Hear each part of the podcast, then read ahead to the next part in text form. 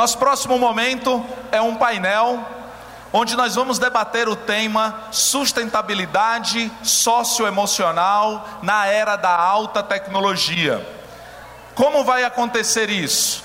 Tenho dois convidados que virá compor, que virão compor o palco aqui junto comigo. E de cara, quero convidar os dois a se juntar comigo. Primeiro ela, que é pedagoga, arte educadora e especialista em educação socioemocional, atuando como consultora educacional e também coordenadora do programa Crescemos, nosso programa socioemocional do grupo Santilana. Letícia Ferrari, vem para cá. Palmas.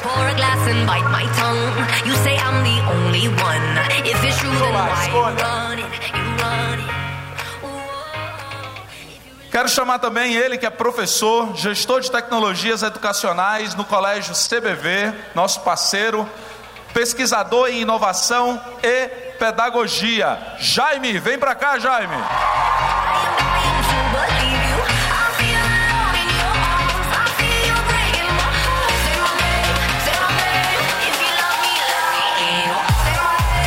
Torcida organizada. Vejam só. Tá funcionando aqui? Oi, Jaime. É que meu fã clube tá lá no fundão. fã clube, tá certo. Olha só, deixa eu explicar como vai ser a dinâmica desse painel. Cada um dos convidados terão 15 minutos ah, de fala inicial sobre o seu tema. Ah, a Letícia focada aqui no tema socioemocional e o Jaime em tecnologia educacional. Depois da fala de cada um deles, eu vou começar a interagir, direcionando a eles perguntas que vocês vão nos enviar. E você vai participar desse painel que é interativo usando esse número de WhatsApp que está aí na tela. Você envia suas perguntas, pode direcionar para um deles especificamente ou deixar em aberto. E eu vou recebendo essas perguntas e direcionando, tá? Então, ou já registra no teu contato ou faz uma foto para ir registrando e ao longo da fala de cada um deles você já pode ir enviando suas perguntas. Combinado? Beleza então. Gravou aí? Não. Amém ou misericórdia? Acelera, avia. 994129323 é o WhatsApp para você enviar perguntas. De cara eu quero, Letícia e Jaime, agradecer pronta, pelo atendimento pronto de estar conosco aqui no palco hoje na Jornada Recife, tá? Letícia. Sim. O palco é todo seu. Ótimo. Bom dia a todos. Se eu soubesse que era para trazer o fã-clube, ninguém me avisou, Jaime. Eu vim sozinha. Olha que triste. Mas eu vou fazer o uso do seu fã-clube, tá bom? Tudo bem. Já vou até cumprimentar o Jaime aqui, ó, porque eu não sou boba nem nada. Ótimo, okay. prazer. Isso já é uma dose de inteligência social? Ah, sim, é uma demonstração prática. Pessoal, é um grande prazer estar aqui com vocês. Queria agradecer ao Sistema Farias Brito pela oportunidade. E o nosso desafio aqui hoje é refletir um pouquinho então eu convido vocês para a gente continuar, na verdade, a ótima fala que o professor Ribamar nos trouxe, a gente continuar pensando no nosso dia a dia. Afinal, a gente passa mais tempo na escola, que é a nossa segunda ou às vezes até primeira casa, pela quantidade de horas da semana que a gente investe nesse local o quanto que essa instituição influencia a nossa vida, o quanto que é importante o ambiente em que a gente está, o quanto que é importante as pessoas, a convivência, o relacionamento com quem passa o dia a dia conosco. E quando a gente pensa em escola, hoje em dia a gente tem um desafio um pouquinho maior do que dos últimos, das últimas décadas, eu diria. Por quê? Hoje, muitas vezes, a gente passa mais tempo com o filho dos outros do que com os seus próprios pais. Então a gente tem essa missão de ser a grande referência deles, ser o grande lugar de acolhimento, ser o grande lugar de carinho, de referência e de exemplo. Para isso, eu convido vocês, já que a gente vai ter aí um ano longo, 2020 está só começando, para a gente começar a pensar o quanto que a gente tem à nossa disposição. Vamos imaginar agora que a gente tem uma mesa à nossa frente. O ano vai começar. Além do planejamento que eu já fiz, quais as ferramentas que eu vou levar para esse ano? O que eu tenho à minha disposição? O que eu posso usar a meu favor? E a gente começa a entender que além da minha disposição, da minha disponibilidade, existe sim ferramentas que a gente pode levar para o nosso dia a dia. Existe, além de todo o conhecimento que eu compartilho com o meu aluno, que eu compartilho com os meus colegas de profissão, existe outros tipos de ferramentas. E esses outros tipos de ferramentas são as habilidades socioemocionais. A gente sempre irá e priorizou as habilidades cognitivas. E não é porque a gente está começando a pensar de uma outra forma que a gente vai esquecer. A gente pode ser um pouco imediatista na vida e achar que a gente tem que substituir uma habilidade pela outra. Mas não. Na verdade, a gente continua com aquele pensamento que a gente sempre teve de formação integral. O que, que a formação integral sempre nos solicitou como educadores? Que a gente sim fizesse um bom trabalho nas habilidades cognitivas, mas que a gente não esquecesse dos valores, do amor, da troca, do exemplo. Tudo isso hoje a gente começa a nomear como habilidades socioemocionais. E o nosso grande desafio hoje é desenvolver essas habilidades. As habilidades, elas podem e elas devem ser aprendidas. Então esse é a grande, essa é a grande mudança de paradigma que a gente precisa ter. A gente pode sim aprender a ser mais empático, a gente pode sim aprender a ter uma escuta mais ativa, uma escuta mais reflexiva. Eu posso me comunicar melhor. Tudo isso a gente vai aproveitar que o nosso aluno passa tanto tempo no ambiente escolar e oferecer isso para ele. Mas por que será que a gente está utilizando a escola como um espaço de aprendizagem das habilidades socioemocionais? E aí eu trago para vocês alguns dados importantes. A gente sempre buscou a excelência. Quando a gente fala em liderança, quando a gente fala em primeiro lugar, a gente quer sim atingir um resultado que hoje é medido de forma cognitiva. Então, se a gente olhar as avaliações externas que os nossos alunos precisam ter um bom resultado, sim, eles são medidos pelas habilidades cognitivas. Mas hoje a gente sabe que tem um grande fator que influencia, que é a parte emocional. Então, excelência não é só percorrer o foco. O foco a gente já tem. A gente já tem toda uma jornada desenhada, a gente já tem o norte onde a gente precisa chegar. Mas como é que a gente vai percorrer essa jornada? É que nunca a gente parou para pensar ou conversou. Então a excelência, eu trago aqui uma definição para vocês. É muito mais além do que definir, do que percorrer um foco. E sim, tem uma grande parcela que define o resultado, que é o quê? Acreditar no seu potencial. Quantos alunos têm um ótimo é, desenvolvimento e um ótimo resultado nas avaliações internas quando a gente faz, e quando vai para uma avaliação externa, para um vestibular, acaba não atingindo aquele resultado. Por que será que ele não atinge? Falta de conhecimento, falta de estudo, a gente sabe que não é. Por quê? Porque a gente acompanha esse aluno. Nós somos a pessoa responsável por ele. A gente sabe do seu potencial. Então, o que, que será que prejudicou? Esse, esse segundo fator, o potencial dele, acreditar no potencial. E isso a gente pode ensinar, mas a gente não pode fazer por ele.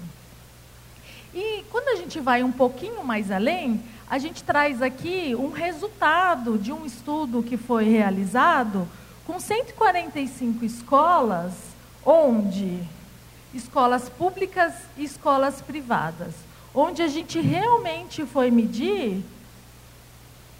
Passa para mim, por favor. onde a gente foi medir o impacto dessas habilidades socioemocionais no dia a dia. Será que realmente faz diferença ou não faz? Vocês acham que faz diferença? Faz. Só que ainda é novo a forma de mensurar isso academicamente. Você mostra para mim, por favor, o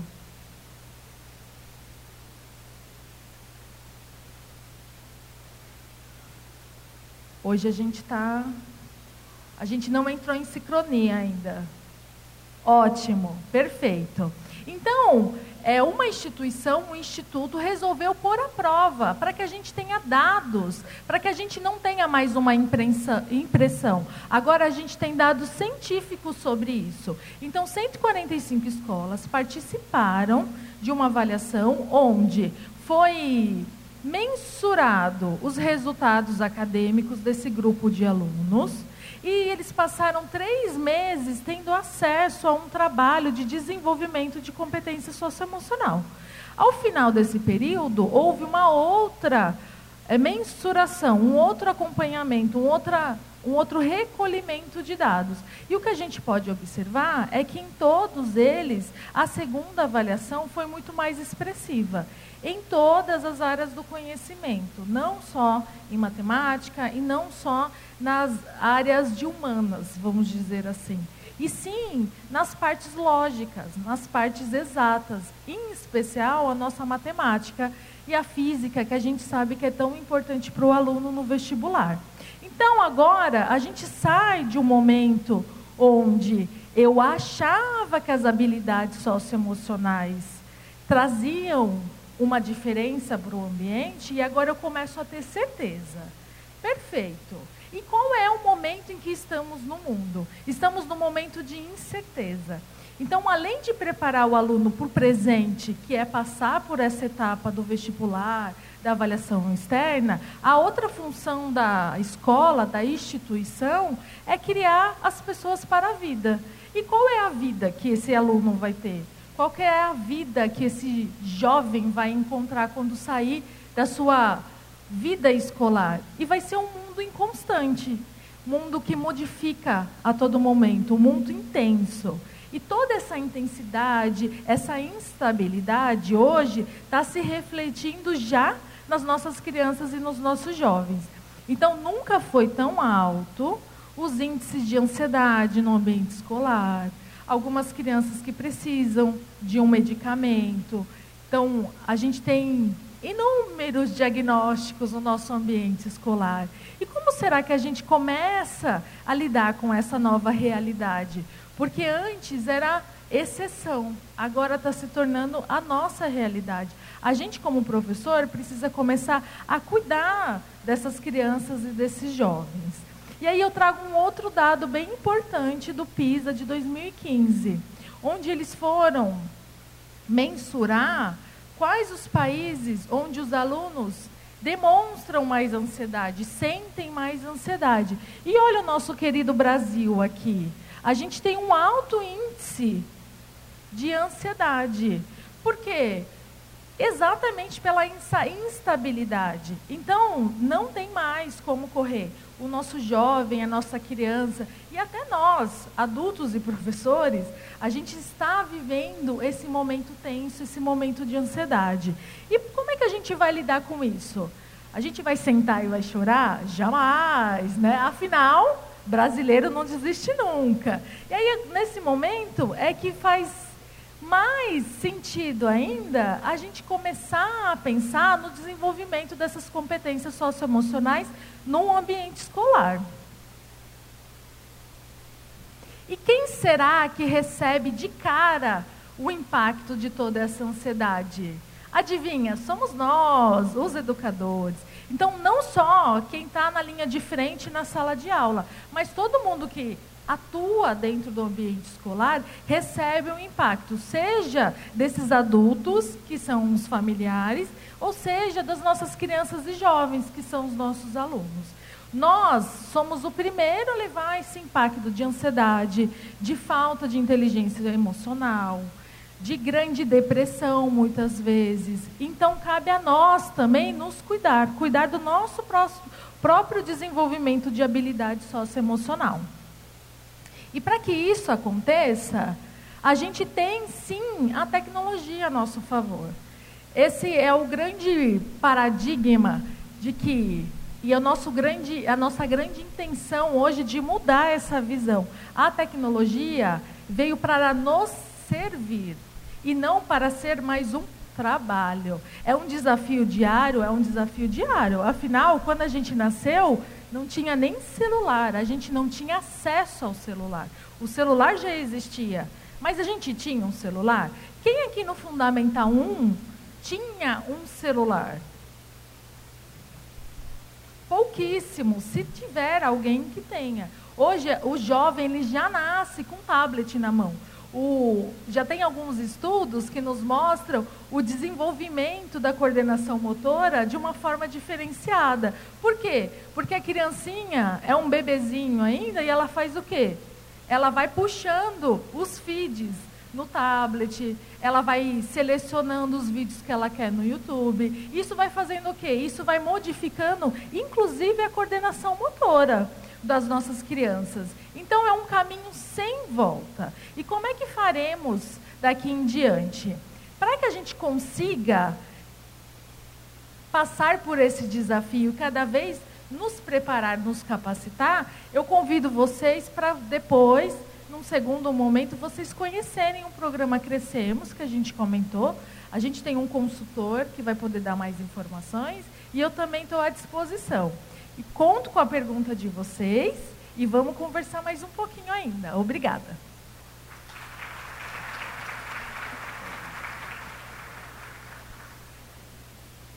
Oi, oi. Obrigado, Letícia. Jaime, o palco é seu. Mais uma vez, lembrando o número aí na tela para você enviar suas perguntas, tá? Ok. Pode colocar a apresentação do Jaime. Bom dia, bom dia a todos. Então, é... primeiro eu agradeço ao sistema pelo convite. Não podia recusar, esse tema me interessa muito. E, Jones, eu confesso que quando eu li lá o tema e o título, eu tive duas sensações. A primeira é, vamos lá, vamos conversar e vamos separar esses polos, porque ele ainda é colocado para a gente de forma muito equidistante a tecnologia, o socioemocional. E o outro sentimento que me trouxe aqui foi exatamente vir para quebrar isso, para dizer, olha, não existe essa essa linha, essa divisão. Quando a gente fala hoje de educação integral, que já foi colocado aqui, a gente fala exatamente da formação em todos esses aspectos, né? e que inclui o trabalho socioemocional. Então, a minha reflexão sobre tecnologia, que no título da palestra, inclusive, está alta tecnologia, né? em tempo de alta tecnologia, eu, eu, eu confesso que eu nem gosto muito desse termo, tecnologia. Eu prefiro discutir numa linha de cultura digital. Porque a cultura digital já pressupõe que a gente tem uma atuação nela, que a gente sofre o impacto dela, que a gente contribui para o desdobramento dela. Né? Por exemplo, aqui a gente tem um auditório repleto de educadores e eu acho que tem uma coisa que todo mundo aqui gosta e aprecia: os grupos de WhatsApp das famílias. Vocês adoram eles, né? então, assim, é, a cultura digital parte de um princípio que com a chegada da tecnologia, a gente pode nortear esse uso. A gente pode é, dizer, olha, é, a gente sabe como utilizar, a gente tem uma cultura, a gente sabe como se socializar diante desses aparatos. Agora, nunca pode acontecer o contrário. Por isso que eu não gosto do termo tecnologia, porque tecnologia traz um, um certo ar de determinismo. Então, a tecnologia diz que tem que ser assim. Não se já existe uma cultura estabelecida, então são as pessoas que vão dizer como a tecnologia deve ser utilizada. Só que isso, quando a gente faz um.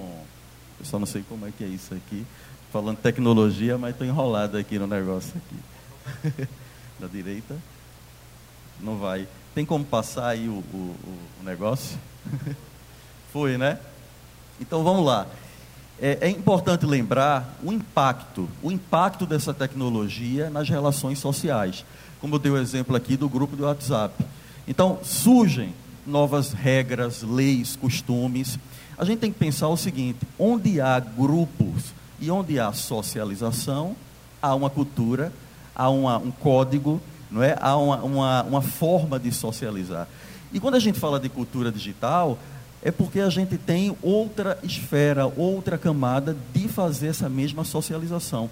Então, assim como no mundo presencial, nos ambientes virtuais, digitais, também a gente vai perceber isso. Né? Novas formas de socialização, conexão em grande escala. Quer dizer, todo mundo aí já está com o WhatsApp, vai poder mandar aqui a pergunta, pode até congestionar, né? porque é em grande escala, mas aí o Jones vai estar tá ali controlando. Né? A gente começa a entender outras formas midiáticas, né? então a gente começa a acessar transmídia, hipermídia, né? É, a gente passa de um lugar onde a gente consumia as, grandes, as grandes mídias das grandes empresas de comunicação e a gente passa a ser produtor dela. É interessante nessas coisas que a gente está falando que vocês comecem a linkar. E o que é que tudo isso aí tem a ver com o socioemocional? Né? Percebam, se a cultura digital nos impõe uma autonomia, um protagonismo, e a gente não é só mais um consumidor né, da, das grandes mídias, a gente passa a ser produtor, o que é que isso tem a ver com o socioemocional? Né? O que é que isso impacta, por exemplo, no desenvolvimento de habilidades colaborativas, de empatia, não é? de, de, de trabalhar é, controlando as emoções na hora de entrar num consenso. O que é que isso tem a ver? Então, é o segundo sentimento que me traz aqui, ele é mais evidente, porque na verdade não existe uma divisão entre essas questões, principalmente quando a gente defende uma educação integral. Vamos lá, o, segundo, o próximo slide, por favor. Pronto. E aí vamos falar algumas características dessa cultura digital. E aí depois eu quero entrar no universo escolar. Porque não adianta falar de cultura digital para um público de educadores sem entrar no, no universo. Então, uma, uma, uma característica que os avanços tecnológicos são irreversíveis. Então não adianta a gente tomar assim, um posicionamento, eu sou contra a tecnologia, eu sou a favor, simplesmente ninguém vai voltar atrás. Não é? Simplesmente ninguém vai parar de fazer as operações no banco pelo celular, ninguém vai parar de se comunicar pelo WhatsApp. Então, isso não tem como ir contra. A gente tem que preparar esse, esse cidadão para saber lidar com essas tecnologias, que é outra perspectiva de trabalho. Uh, lógica das redes, a gente está conectado a todo momento, grande escala. Internet como marco importante nesse processo. O imperativo cultural depende da infraestrutura tecnológica. Aí é quando a gente começa a fazer uma aproximação com tecnologia. Não sei eu que estou dizendo, mas o Pierre Levy, ele diz o seguinte, que no, nos ambientes e nos espaços onde não há infraestrutura tecnológica, dificilmente a gente vai ter uma cultura digital. Então, na verdade, ela não determina, mas ela é um, um fato importante para a gente desenvolver essa cultura artefatos e conectividades. Tecnologia digital, um produto da cultura digital. E aí a gente passa a ter mais interatividade, mais interconexão, e a gente passa a, a, a, a colaborar mais. Né? Ou seja, a cada característica da cultura digital, a gente tem um link com algum, alguma habilidade socioemocional. Queria só que passasse para o próximo, e a gente vai entrar agora no, na, no, no âmbito educacional. Ó, a base curricular comum, ela já traz uma competência geral que trata de cultura digital. E essas competências, elas não estão lá compartimentadas. Na verdade, o nosso, a nossa missão é formar um cidadão com todas aquelas habilidades. E na, habilidade, na competência geral número 5, que trata da cultura digital, ele diz exatamente isso: ó, compreender, utilizar e criar tecnologias digitais né, de forma crítica, significativa, reflexiva e ética, para se comunicar, acessar, disseminar informações. Então, quando o, o cidadão é preparado, né, a criança ou adolescente, para lidar com essa cultura digital, Isso, é, isso tem um imperativo educacional, formativo e vai mexer com o socioemocional. Porque se a gente vai contribuir de forma crítica significativa, eu preciso desenvolver emoções, eu preciso desenvolver habilidade de lidar com o outro para cumprir isso. Senão a gente não consegue. Percebem? Então, as coisas não estão divididas, compartimentadas. Né? Trabalhar essa questão do socioemocional na era da, da informação, da tecnologia da cultura digital é, é possível. E, na verdade, esse desafio está nas nossas mãos. Está nas nossas mãos, porque é a gente que vai preparar esse cidadão completo, integral. Bom, no próximo slide, a gente tem só para lembrar para vocês as competências gerais. Podem passar o próximo? Pronto, aqui então, estão as competências gerais da base. Né? E uma coisa muito interessante de observar: das dez competências gerais, seis tratam de questões socioemocionais. Seis. Né? Então, vejam a urgência de a gente refletir mais, conversar mais sobre essas questões. Né? E isso está diluído, vamos dizer assim, em todas as habilidades específicas da base. Por exemplo, eu tomei o cuidado de fazer um levantamento sobre a competência cultura digital, onde é que ela se expressa na base. Aí eu fui lá, língua portuguesa, aí tem em torno de 20 habilidades que trata de cultura digital. Aí vai para matemática, isso já aumenta, 30 e poucos, inglês e tal. É, cada, cada competência dessa, ela está lá, diluída na base, nas habilidades. Então, se, se a gente lembra que a base ela garante o direito de aprendizagem, então todos nós temos que cumprir o que está aqui. Percebem? Vamos passar aqui para o próximo. Pronto. Aí a gente vai exatamente nas competências socioemocionais. Né? E aí eu trouxe um, uma fala aqui que eu peguei no site por vir, só para compartilhar, mas eu acho que já foi muito bem colocado né, aqui. E aí diz o seguinte, ó, não implica em deixar de lado o grupo de competências conhecidas como cognitivas, né, que é a interpretação, a reflexão, o pensamento, a abstração, até porque elas estão relacionadas estreitamente com as socioemocionais. Então, a gente acredita que desenvolver a competência socioemocional facilita o desenvolvimento de outras competências, né? inclusive aquelas que a gente chama de cognitivas. Agora, essa divisão, essa quebra, ela funciona para uma conversa como essa. É porque ela é, funciona, a gente dividir, quando a gente quer explicar, ou seja, funciona no, no aspecto didático, mas na prática, essas coisas estão muito interligadas. Não dá para falar de tecnologia, não dá para falar de, de, de, de, abstração, interpretação, sem a gente falar desse socioemocional. Por falar em socioemocional, eu gosto muito dessa palavra. Se a gente pudesse quebrar ela no meio, eu teria social, emocional. Né? Então, o social, ele, ele, ele tenta garantir para a gente um trabalho com as relações. E o emocional, os sentimentos. Não é? Porque cada vez mais a gente precisa trabalhar as relações e os sentimentos. Inclusive para desdobrar uma cultura digital. Vamos para o próximo. E aí eu sugiro essa publicação, que eu acho que é bem interessante, e essa interseção que ele coloca é, é muito, é muito interessante para confirmar isso que a gente está dizendo. Então eu tenho ali o conhecimento, o conjunto do conhecimento, né, que eu poderia chamar de conhecimentos cognitivos, racionais. A gente tem as habilidades, né, eu poderia dizer que eram habilidades socioemocionais, e a questão do caráter e onde é que a gente tem que se situar? A gente tem que se situar aqui no meio. A gente tem que situar na, na, no, que, no que sugere a educação do século 21. Porque é ela que vai ter que vai dar conta do todo.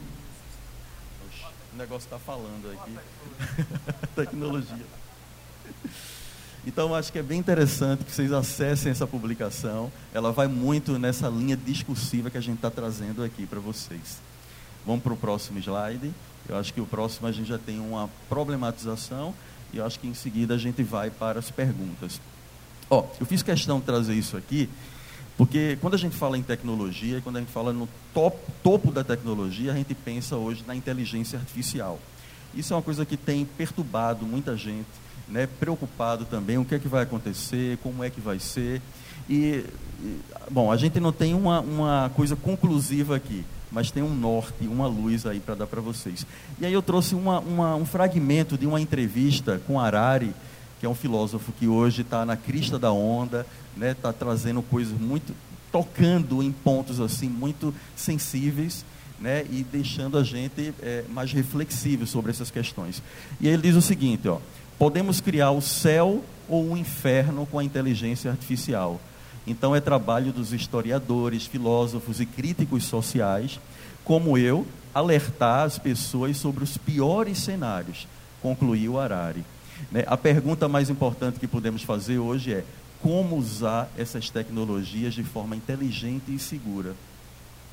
E aí, não pensem que a gente tem uma resposta e uma receita. Mas, vamos lá para o próximo slide. A gente não tem uma resposta fechada. Porém, isso está na mão da gente. Se a gente olhar direitinho lá, a competência número 5, ela vai dizer, ela vai dizer exatamente isso. A gente tem que preparar o aluno para um olhar reflexivo, crítico, né, inclusivo né, do uso das tecnologias. Então, na verdade, esse desafio ele é todo nosso, né, quando a gente se propõe a uma educação integral.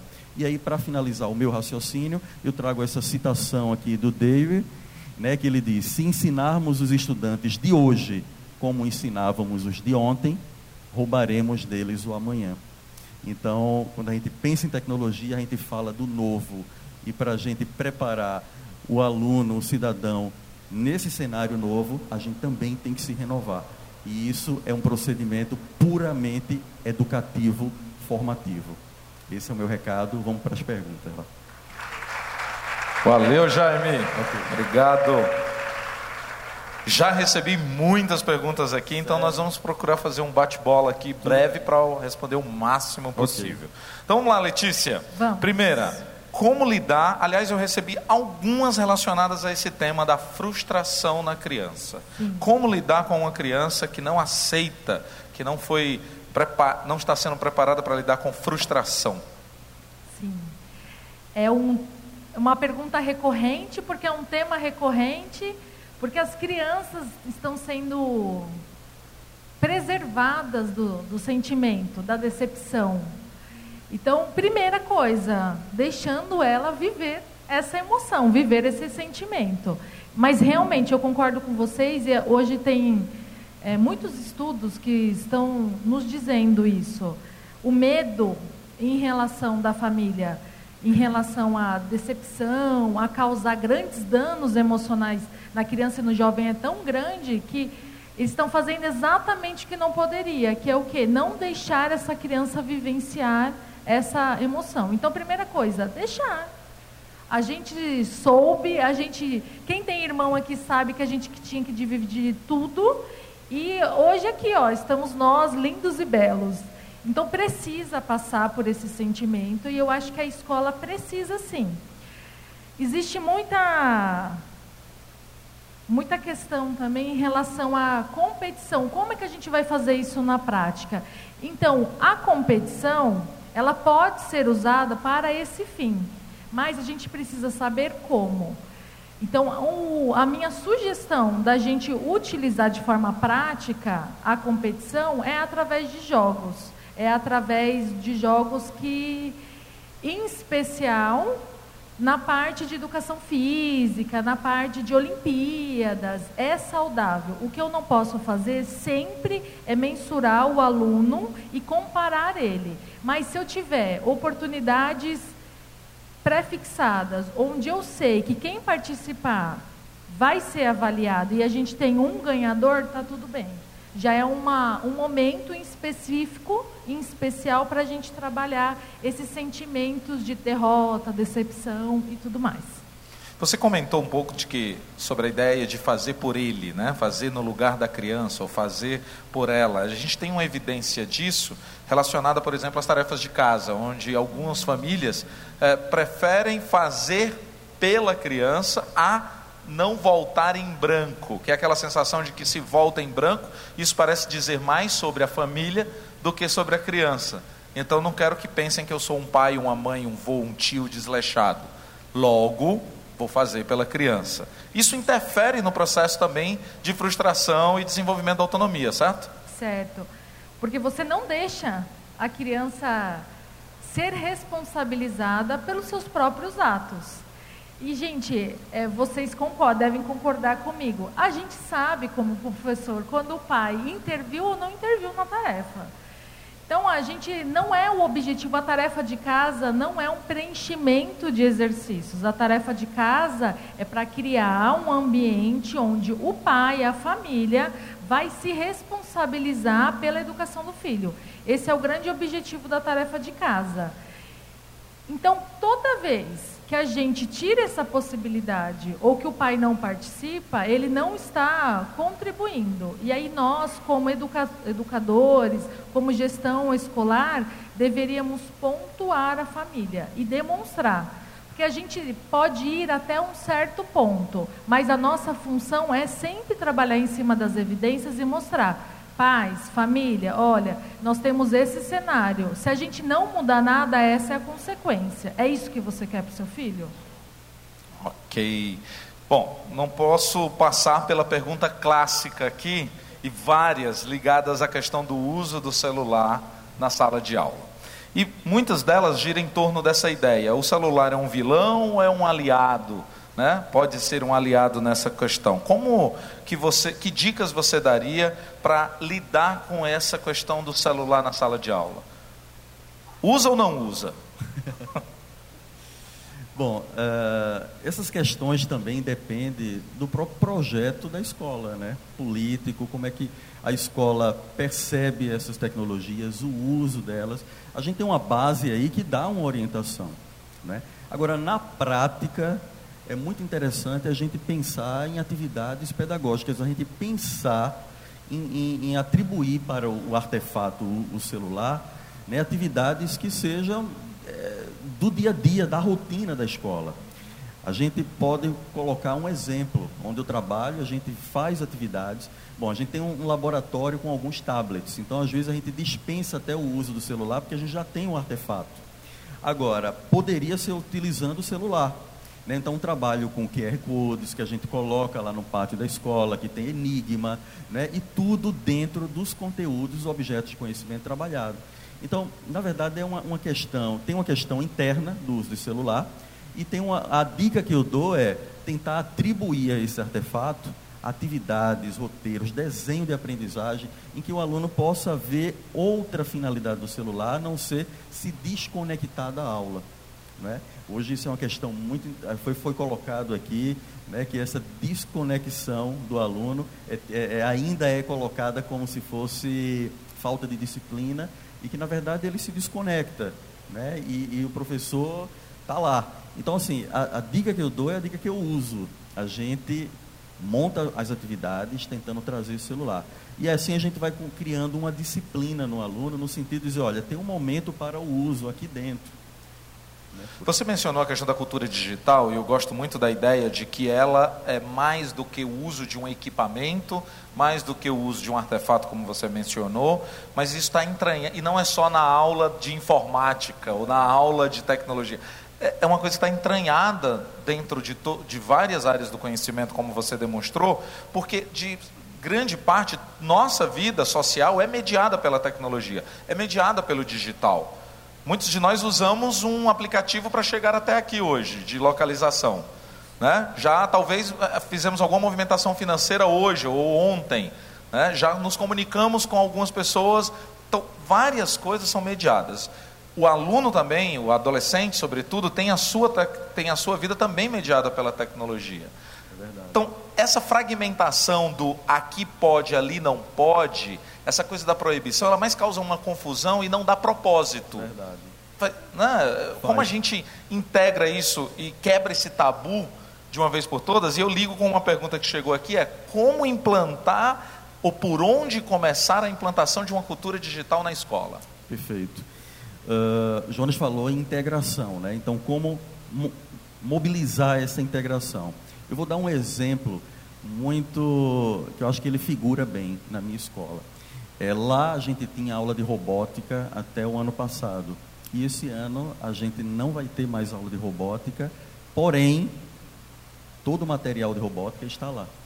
O que, é que eu estou querendo dizer com isso? O material de robótica poderá ser utilizado e mobilizado na aula de matemática, de física, de geografia. Então a gente tem que pensar o seguinte: toda escola segue um currículo. E a tecnologia não pode ser determinista no sentido de dizer, olha, eu vou ter aula de informática, eu vou ter aula disso. Vou... Não. Qual é o currículo que a gente trabalha? E a tecnologia ela tem que estar ali mediano. Ela, é, a gente não para para problematizar. Por exemplo, quando a gente faz uma operação num banco usando o celular, o aplicativo, ninguém para para problematizar sobre a transferência que fez. A gente faz, a gente resolve um problema. Então, na verdade, na escola a gente tem que trazer essa cultura de que a aula é de matemática, a aula é de geografia. E se ela for combinada, geografia com matemática, melhor ainda. Agora, no, na execução dessa aula, o que a gente puder trazer de tecnologia para intensificar a colaboração, até aspectos socioemocionais, melhor. Então, eu, eu, eu acho que a estratégia mais interessante é tornar essa tecnologia invisível no sentido do artefato. O artefato tem que estar sempre invisível, até porque existe uma coisa que está acima, que é muito mais importante, que é a própria aprendizagem. E a aprendizagem que a gente se propõe, ainda que a gente tenha uma competência geral que fala de cultura digital, não é sobre software, sobre hardware. A gente se propõe a atender demandas de um currículo. Né? E tá lá, estão lá as disciplinas, os componentes, as habilidades. Então, a tecnologia ela tem que estar invisível nesse sentido. Agora, como eu falei, que não sou eu que digo, é o próprio Pierre Levy. Eu só posso promover uma cultura digital se eu também tenho cenários, conectividades, artefatos. Eu estou me referindo, quando eu falo de, dessa estratégia, na, no, em relação ao uso, de como utilizar, mas eu tenho que tê-la. A gente não pode também demonizar a tecnologia, né, em detrimento também de não ter um certo fetiche por ela. Tem um meio termo aí que ele é de caráter puramente pedagógico.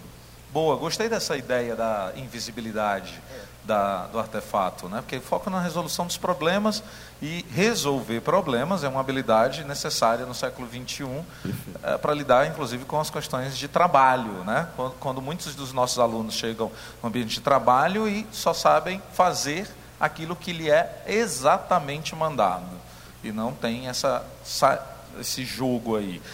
Pegando aqui, cara, fazendo uma junção entre o emocional e a, a, a, o digital, não a tecnologia, uma pergunta que chegou diz: dentro da perspectiva socioemocional, como nós, educadores, podemos orientar nossos alunos em relação aos malefícios da tecnologia, como a liberdade assoberbada da internet e até mesmo o vício nos smartphones?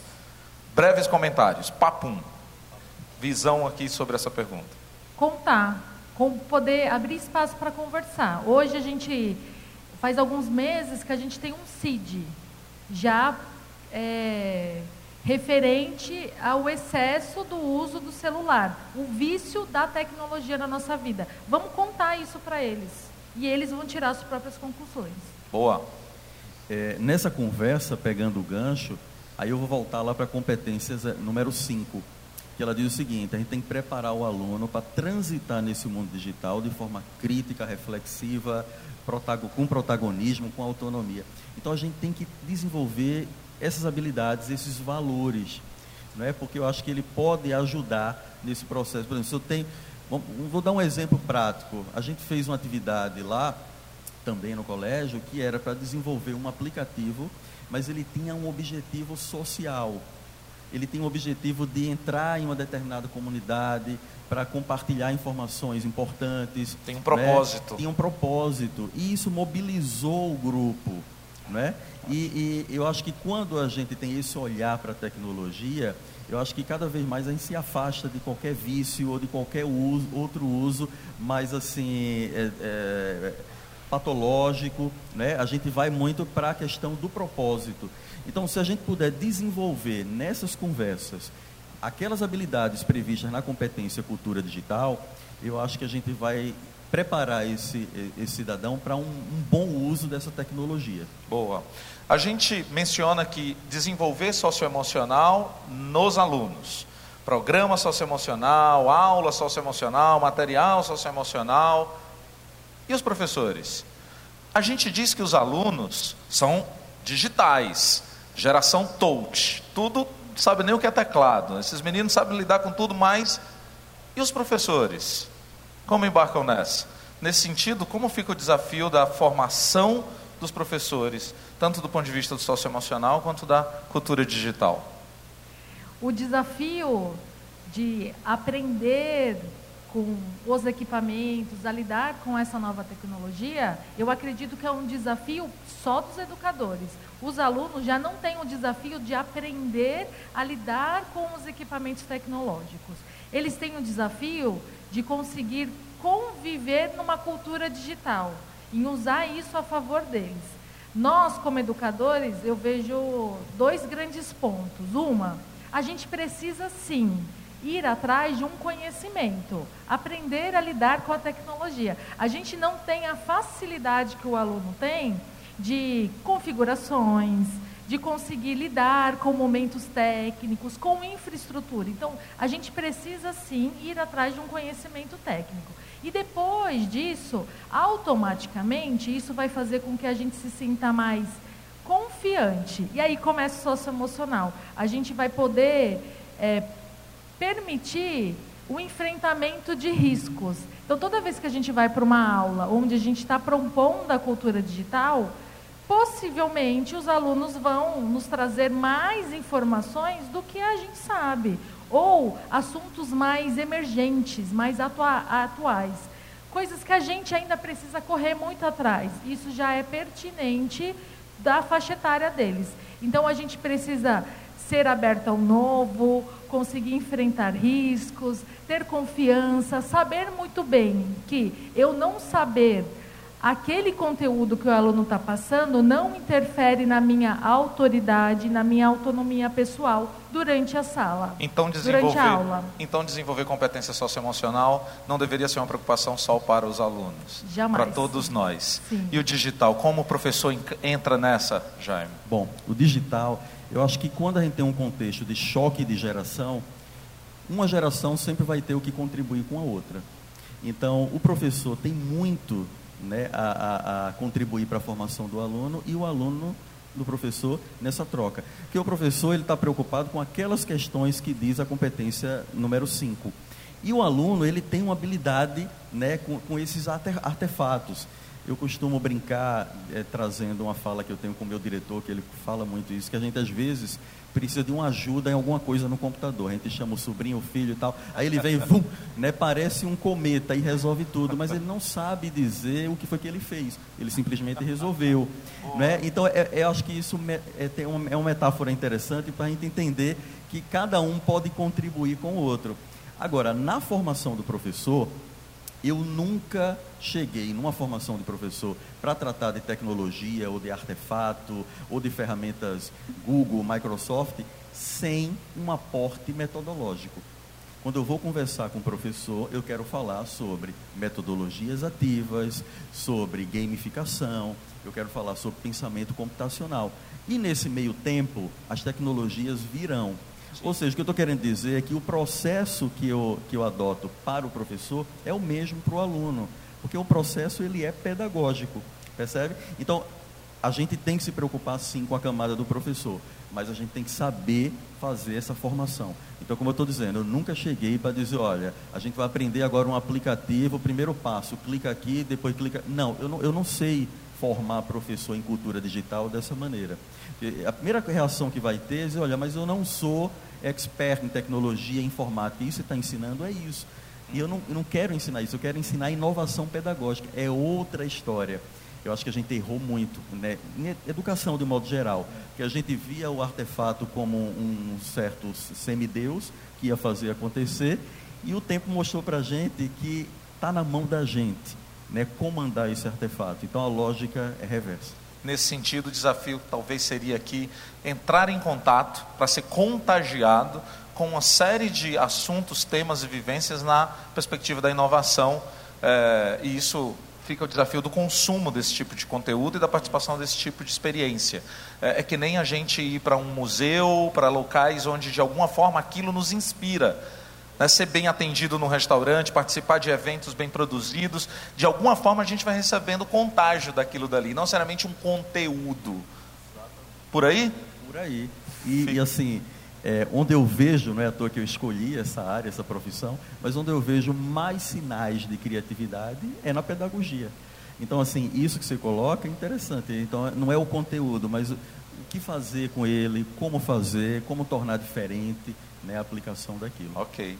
É isso, gente. Encerramos o nosso painel. Muito obrigado, obrigado. Jaime. Muito obrigado. Letícia e Jaime, mais uma vez, palmas para os dois, nosso painel. Valeu, valeu, valeu.